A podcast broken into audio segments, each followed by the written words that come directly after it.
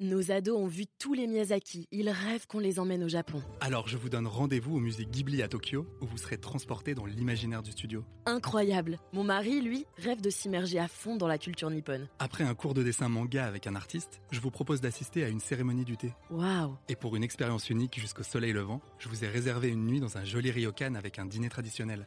Je nous y vois déjà. Avec Marco Vasco, ne rêvez plus, vivez votre voyage l'esprit libre. Au rendez-vous sur marcovasco.fr pour imaginer votre prochain voyage sur mesure. Les podcasts du Figaro. Benoît Romac, bonjour. Bonjour Quentin. Alors, dites-moi le, le, meilleur conseil que vous ayez reçu de votre vie professionnelle. C'était, c'était quand, c'était qui? Eh ben, Dites-moi ce, ce, conseil, tout simplement. Alors, en général, je donne plutôt des conseils à mes clients, mais eh oui. le, le meilleur conseil que, qu'on m'ait donné, c'est, c'est fin fin 2018, lorsque lorsque le, le, cabinet qui avait été mandaté pour chercher un, un CEO euh, pour Porsche Consulting en France euh, m'a sollicité. Euh, j'ai d'abord répondu non, en fait, parce que je ne connaissais pas Porsche Consulting.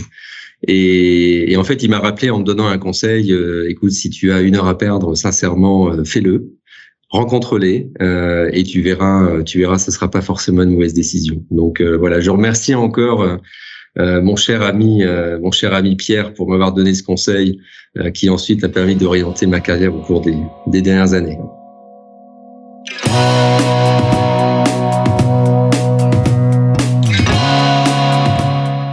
Bonjour à tous et bienvenue au Talk Décideur du Figaro en visio avec aujourd'hui sur mon écran et aussi sur le vôtre Benoît Romac qui était un peu réticent, vous venez de le dire au début, à devenir DG France de, Porsche Consulting, donc société de conseil allemande fondée au début des années 90 euh, et dont la filiale française existe depuis deux ans et demi environ et donc vous avez pris euh, la tête. Euh, donc Porsche Consulting, euh, on associe évidemment Porsche à l'idée de la, de, la voiture éponyme. Est-ce que les valeurs de la société de conseil Porsche Consulting ont des valeurs similaires avec avec celles de la de, la marque automobile allemande?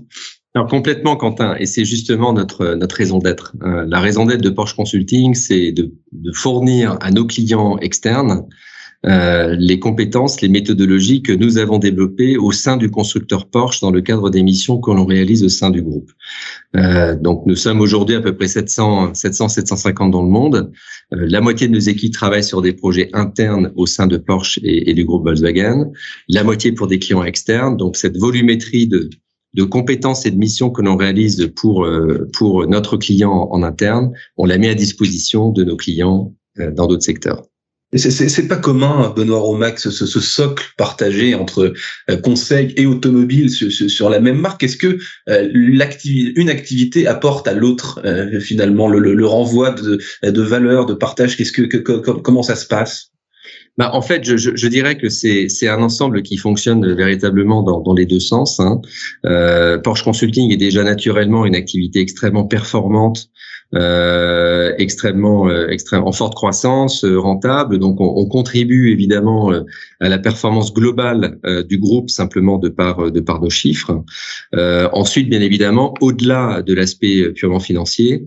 Porsche Consulting, c'est aussi l'opportunité pour également euh, le constructeur, le constructeur Porsche d'étendre, de diversifier ses activités au-delà finalement de la construction euh, automobile. Et euh, si, si, vous l'avez vu par ailleurs, la famille Porsche investit dans de nombreuses activités en dehors euh, du constructeur Porsche et, et, du groupe Volkswagen pour finalement diversifier son portefeuille diversifier son portefeuille et diversifier ses clients. Là, vos, vos missions de conseil, c'est pas uniquement pour le pour le, le, marché automobile, les pièces et les acteurs. Vous allez au-delà. Il y a des clients qui n'ont rien à voir avec ce, ce, secteur.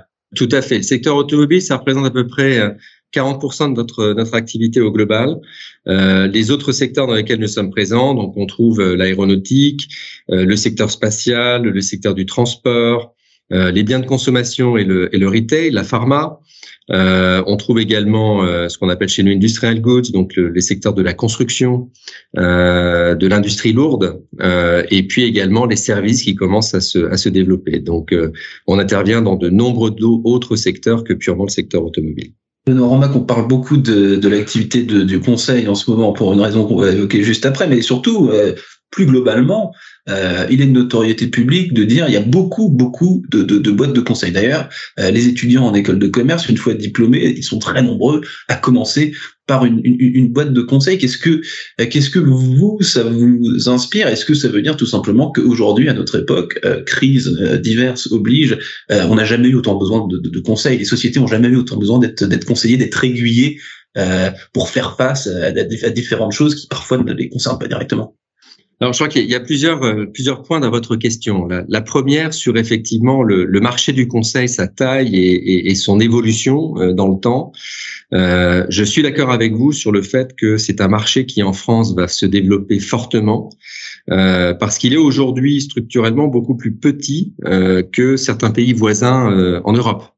Hein, quand on compare finalement ce que représente le marché du conseil en management, en stratégie, ramené au, PIB, ce marché est trois fois plus petit en France qu'il ne l'est par exemple en Allemagne ou en Angleterre. Euh, donc on a effectivement une marge de progression qui est très importante, notamment en France. Bon, ensuite, euh, on, on, l'a vu au cours des dernières années, c'est vrai que de, de nombreux secteurs d'activité connaissent aujourd'hui des transformations extrêmement profondes, euh, et donc il y a un appel important, un besoin important euh, de prestations de conseil. Euh, c'est vrai que le marché est aujourd'hui, le marché du conseil est aujourd'hui, on a la chance d'être dans un marché aujourd'hui extrêmement actif. Euh, Ensuite, euh, le deuxième point que vous évoquez dans votre question, c'est le fait qu'il y a beaucoup d'entreprises de, conseil. Vous avez raison aussi, c'est un marché qui est très fragmenté. Euh, il y a quelques grands acteurs, évidemment, mais il y a encore beaucoup d'acteurs euh, d'acteurs de niche, euh, d'une taille de, de 20, 20, 30 consultants. Donc, euh, donc c'est un marché qui encore euh, est fragmenté, qui a besoin de se, de se consolider et qui va se consolider. donc aujourd'hui, effectivement, rejoindre euh, le métier du conseil pour euh, un jeune diplômé qui sort qui sort d'école. Euh, bah, c'est l'opportunité d'acquérir tout un savoir-faire très rapidement parce qu'on est confronté en tant que jeune consultant à des missions extrêmement variées, que ce mmh. soit en de secteur ou de typologie de, de, de, de, projet, avant le cas échéant, soit de décider de faire carrière dans le secteur ou bien de, de sortir du conseil pour ensuite choisir une industrie en particulier au milieu de tous ces de tous ces acteurs du conseil que vous avez décrit euh, Benoît Romac et au milieu euh, de, certains grands pontes euh, on parle beaucoup de, de, McKinsey en ce moment qui jette un peu un froid j'imagine sur sur la profession. Vous allez me commenter ça. Mais comment est-ce qu'on se singularise quand on est une boîte de conseil au milieu de, de cette jungle euh, finalement de, de, boîtes de conseil Comment est-ce que bah on se démarque euh, et, et, qu'on donne envie aux clients de venir davantage chez nous que chez que chez l'autre A fortiori, vous l'avez dit, quand il y a des, des acteurs de, de, de référence? Oui, absolument. Euh, c'est un très bon point, euh, Quentin. Le, le, le conseil, c'est un métier d'homme et de femme. Euh, L'actif, les actifs euh, euh, d'une entreprise de conseil, ce sont, euh, ce sont ces, ces hommes et les hommes et les femmes, les employés qui le, qui le constituent. Donc, c'est le capital humain qui, au final, est la, est la source de la différenciation. Et, et, chez Porsche, en tout cas, chez Porsche Consulting, cette différenciation, elle est très claire, elle est basée sur, euh, comme je vous l'ai dit, hein, le, savoir-faire, les compétences que l'on acquiert au sein, au sein du groupe Porsche. Euh, pas seulement, je dirais, dans le, le, le, le fond finalement des, des, des transformations et l'objet des transformations que l'on que l'on adresse, mais aussi sur la manière dont on les aborde. Euh, le modèle le modèle Porsche est un modèle extrêmement euh, font, centré sur l'humain, hein, sur le capital humain, euh, et, et cette, cette aspect méthodologique d'embarquement des équipes de nos clients, euh, de mise en autonomie, de transfert de compétences, c'est aussi euh, des éléments extrêmement euh, présents, extrêmement forts dans la manière dont nous, en tant que Porsche Consulting, on fournit nos prestations de conseil à nos clients externes. Ouais, donc ce que ce que ce qu'on ce qu'on disait au début, l'image euh, de Porsche, sa, sa rigueur, son son côté euh, élitiste euh, aussi, j'imagine ça, tout ça. C'est plutôt son côté performant. Ouais. Euh, Porsche aujourd'hui est, est, le constructeur automobile euh, le, le, le, plus le plus rentable au monde. Hein. Euh, on réalise, on réalise des, des, des, niveaux de performance qui sont extrêmement élevés, avec un, un, niveau de croissance également très très fort. Mais il faut pas oublier que il y a 20 ans, 25 ans, à l'époque où justement Porsche Consulting a été créé, euh, Porsche était était euh, au bord de la faillite. On a failli mettre euh, mettre la clé sous la porte. Euh, et, et c'est à ce moment-là, d'ailleurs, dans les années 90, que Porsche Consulting a été créé pour euh, accélérer le redressement et la transformation de, de l'entreprise. Donc toute cette expérience acquise, euh, partant d'une situation de, de, de, faillite, de déroute, a, a finalement amené aujourd'hui le constructeur à devenir euh, le constructeur auto le plus performant au monde, euh, c'est toute cette expérience sur laquelle on capitalise pour pour la fournir à nos clients. C'est le cas d'école interne finalement qui qui irrigue ensuite et qui construit euh, l'expérience. Vous avez dit tout à l'heure, Benoît Romac, que que, que l'Allemagne est très très est très très représentative du conseil. C'est-à-dire il y a beaucoup beaucoup d'activités de conseil en, en Allemagne infiniment plus qu'en France. Est-ce qu'il y a une culture euh, du conseil à l'allemande par rapport à la française? Qu'est-ce que vous notez hein, comme différence, disons, dans la, manière de faire du conseil en France et en Allemagne?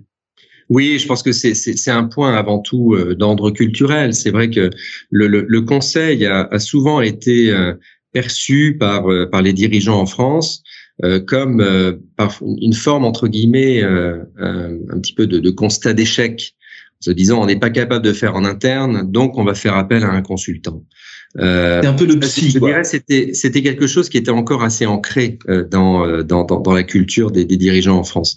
Mais ça change, ça évolue et je dirais qu'aujourd'hui les, les, les, dirigeants euh, prennent conscience maintenant de, de, de, manière plus en plus claire que un, un, un consultant euh, apporte euh, de la valeur de par la diversité de l'expérience qu'il a pu acquérir, de par les méthodologies nouvelles qu'il peut amener euh, aux équipes aux équipes du client. et donc cette, cette notion de valeur incrémentale perçue, elle est elle est maintenant elle est maintenant plus importante, plus reconnue. Donc c'est en ce sens que je pense que le, marché français est en train aujourd'hui d'évoluer euh, et, euh, a donc le potentiel d'atteindre le niveau de maturité qu'on observe aujourd'hui, par exemple, en Allemagne. Est-ce que vous notez, Benoît Romac, c'est ma dernière question, euh, avec ce climat de géopolitique extrêmement euh, tendu, c'est le moins qu'on puisse dire, des, des pénuries de matériaux, etc., d'objets, euh, est-ce que ce sont des raisons, toutes ces incertitudes politiques, économiques, qui poussent les entreprises à, à, à, venir, à venir trouver des réponses chez, chez, chez vous et chez, chez les autres, évidemment? Alors oui, effectivement, hein, la, crise, la crise, les pénuries engendrées par euh, la crise ukrainienne, euh, mais les pénuries que l'on a subies aussi précédemment, hein, la, pénurie des semi-conducteurs par exemple, euh, tous ces sujets sont des sujets, des thématiques sur lesquelles Porsche Consulting est très actif, euh, à la fois au sein du groupe Porsche et Volkswagen, hein, puisqu'on est impacté directement par par les pénuries au niveau du câblage, notamment en, en Ukraine, mais on a aussi dû gérer euh, les, les, pénuries de semi-conducteurs, euh, évidemment, euh, au sein de notre maison mère, mais aussi dans d'autres secteurs d'activité où, encore une fois, on met à profit toute l'expérience acquise sur la gestion de ces crises à travers, à travers ces missions réalisées en interne. Benoît Romac, DG France de Porsche Consulting. Merci infiniment d'avoir répondu à mes questions pour les talk décideurs du Figaro. Je vous souhaite une excellente fin de journée. Merci beaucoup, Quentin. C'était un plaisir. Très bonne fin de journée. Merci à vous.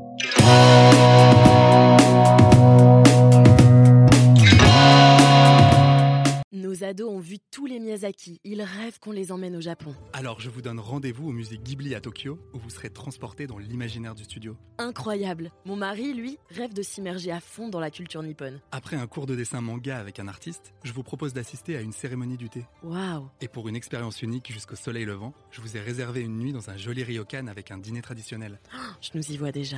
Avec Marco Vasco, ne rêvez plus, vivez votre voyage l'esprit libre. Au rendez-vous sur marcovasco.fr pour imaginer votre prochain voyage sur mesure.